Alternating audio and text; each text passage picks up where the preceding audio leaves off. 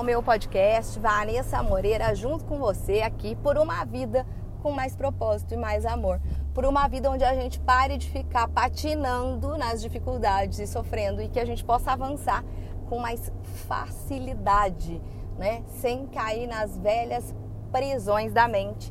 E o tema de hoje foi um tema que foi pedido lá no Instagram. Tem muita gente indo no Instagram me pedindo tema. Arroba Vanessa Moreira Terapeuta. Fique à vontade para chegar mais. O tema sobre culpa. Caramba, culpa. É complexo falar de culpa, né? Porque a culpa, ela acontece em vários cenários da nossa vida. Culpa de quê? Mas a culpa em si já tem um significado, né?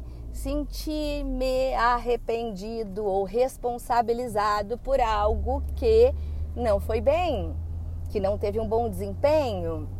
Então, ok, eu faço algo que não tem um bom desempenho, que foi feito a partir de mim ou teve a minha interferência de alguma forma e eu me sinto culpado. Qual a utilidade da culpa? Anotem isso, gente. Isso é muito, muito, muito importante para lembrar. A culpa é um pedido de revisão da mente. É como se a sua mente apitasse ali e falasse: produção, ó, esse assunto aqui a gente tem que rever, porque esse aqui não teve um resultado efetivo, tá?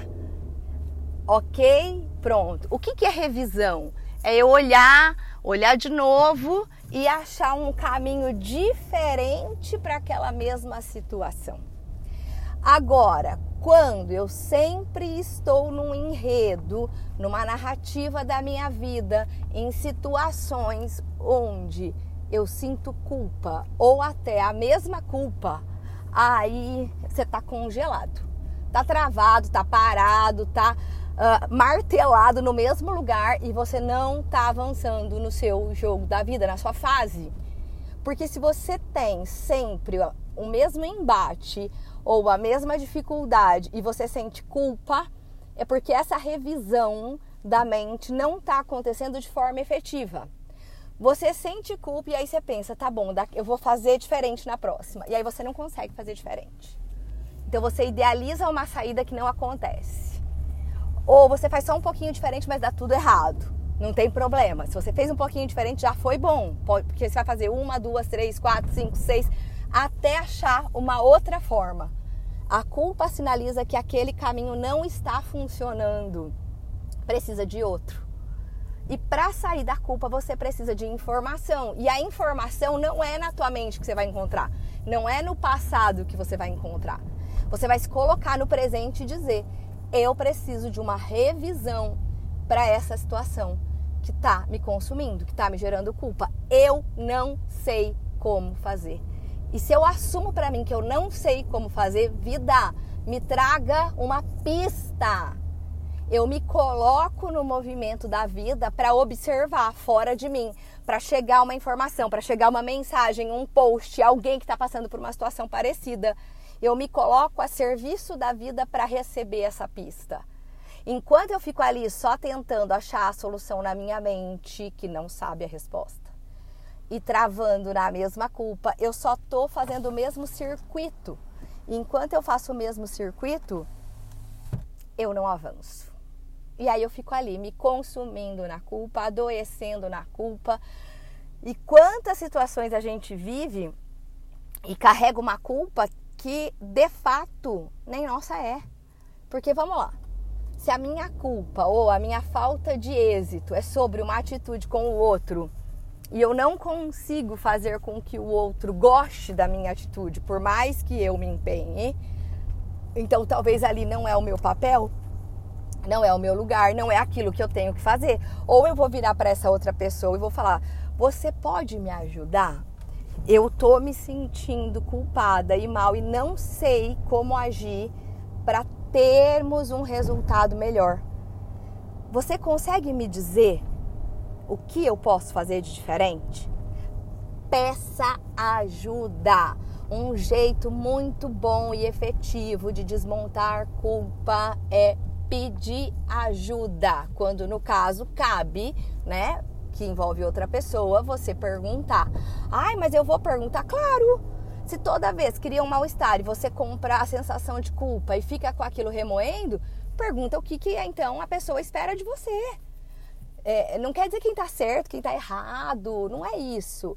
Se você está comprando a culpa para você, é porque você está se responsabilizando. Então, pergunta. Porque muitas vezes você vai descobrir que nem responsabilidade sua era.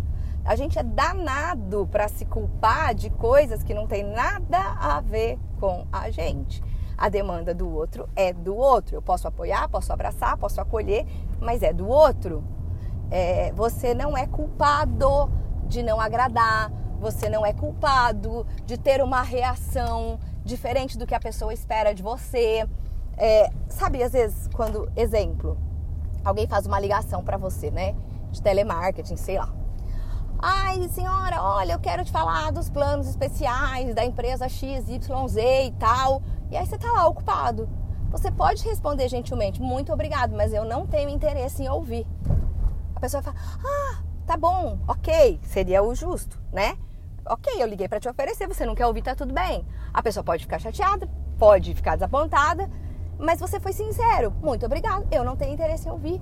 A gente não precisa demandar e agradar, não é ser grosseiro, mas é limitar para onde eu vou colocar o meu foco. Você não é obrigado a lidar com tudo à sua volta, só com aquilo que é seu. E as suas próprias demandas, elas já são bem grandes, né? Imagina pegar do outro.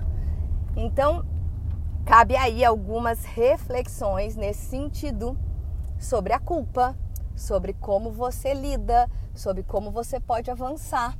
E mais, a culpa é de quê e por quê?